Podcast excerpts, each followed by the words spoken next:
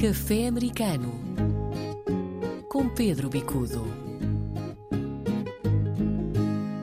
Viva Pedro, vejo que não vens disfarçado hoje, nesta segunda-feira de Carnaval, mas é uma tradição que, que existe com os portugueses na América do Norte ainda, ou não? Sim, existe em algumas áreas, sobretudo quando há concentração de originários da Ilha Terceira. Uhum. Eles fazem uns bailinhos que, no fundo, são um tipo de teatro popular, recita quase que a revista à portuguesa, com crítica de costumes, com dança, e é muito animado. Há vários grupos que fazem isso, e portanto são eles que, no fundo, protagonizam o carnaval português na América. Fora disso, temos em New Orleans o grande Mardi Gras, que atrai também muita gente. E há muitos portugueses que vão lá celebrar, eh, enfim, a tirar colares e a tirar dinheiro.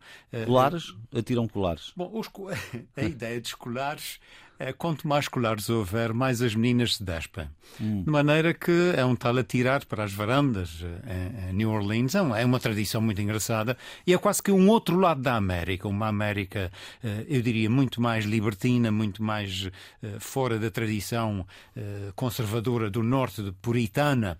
E, portanto, ir a Nova Orleans é entrar num novo mundo, numa das muitas Américas dentro da América. Eu tenho de perguntar isto, porque nós eh, estamos habituados a ver uma determinada varanda em Nova Orleans na, nos filmes, não é? Uma ou várias, mas dá-me ideia que é quase sempre a mesma. Eh, essa zona mais conhecida pelos filmes de Nova Orleans é uma zona relativamente restrita, pequena, quer dizer, ou Nova Orleans é mesmo assim Bom, eu, eu, trabalhei em duas ocasiões, duas ocasiões diferentes em Nova Orleans. Uh, numa delas, uh, em que foi exatamente para o, o Mardi Gras, para a Terça-feira Gorda, uh, a tradição francesa, existe de facto um espírito de carnaval em que não há limite portanto, em, em, que se celebra na íntegra uh, aquela exuberância, a música, o, o uh, enfim, até certo ponto mesmo os trajes, alguns deles refinadíssimos, e onde se cultiva também a nudez, onde se cultiva, uh, enfim, um ambiente de, de alguma libertinagem até. Mas eu também estive lá na altura do Katrina, do furacão. E, e, foi uma altura que marcou muito, em que vi o outro lado da cidade. Uma cidade pobre, uma cidade que eh, tem uma grande divisão do ponto de vista dos muito ricos e dos muito pobres. Eh, estou a lembrar-me da Avenida do Jardim, eh, que foi uma das áreas mais atingidas, que são moradias sumptuosas, lindíssimas, e quase que lado a lado com bairros que ficaram inundados, completamente destruídos, de, de casebres de pessoas que viviam miseravelmente. Portanto, eh, eh, New Orleans, até certo ponto, é também uma imagem dessa América dicotómica, de muita riqueza, muita pobreza, lado a lado. Vamos mudar de assunto neste café americano e falar de Toronto. O que é que está a acontecer com o Mayor de Toronto? Bom, o Mayor de Toronto, eh, que era um Mayor tido como uma pessoa ponderada, um homem de grande responsabilidade, ele também fez rádio e, portanto, eh, é um comunicador por excelência. Ele teve, enfim, durante a época da pandemia, um affaire eh, com uma das suas empregadas e não quis ser de alguma maneira depois controlado politicamente por essa situação e decidiu pedir admissão. Ele, sexta-feira passada, tomou essa, portanto, uh, foi o último dia de trabalho e agora a vice-mayor é que está uh, a assumir a liderança até novas eleições que deverão acontecer dentro de 60 dias. É um processo que se vai desenrolar. É importante referir que não só há uma área de grande concentração portuguesa, inclusivamente Ana Baião, eh, a uma das variadoras, que já foi também eh, a responsável por uma parte da cidade, há quatro eh, vice-meias, ela teve uma das responsabilidades que é a área de York e sul de Toronto. Portanto, Ana Baião tem aqui, poderá ter algum protagonismo não se sabe, possivelmente não terá capacidade de vir a ser eleita mayor. Há outros pesos pesados uh, da política canadiana que se estão a posicionar.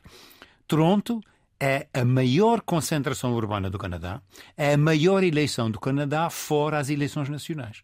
Portanto, está aqui em jogo muita coisa e, uh, claro, para os portugueses também, porque uh, grande parte de, do novo uh, orçamento municipal, que acabou de ser aprovado agora, vai aumentar impostos, vai trazer alguma sobrecarga a áreas que já eram relativamente desfavorecidas, mas ao mesmo tempo vai trazer incentivo para pequenas empresas, que é uma tentativa de revitalizar a economia urbana, exatamente através destes apoios, eh, portanto, quer do, do, do, ponto de vista do governo autárquico, quer até mesmo do governo provincial, no sentido de tentar reativar eh, a economia urbana e trazer pessoas ao centro da cidade.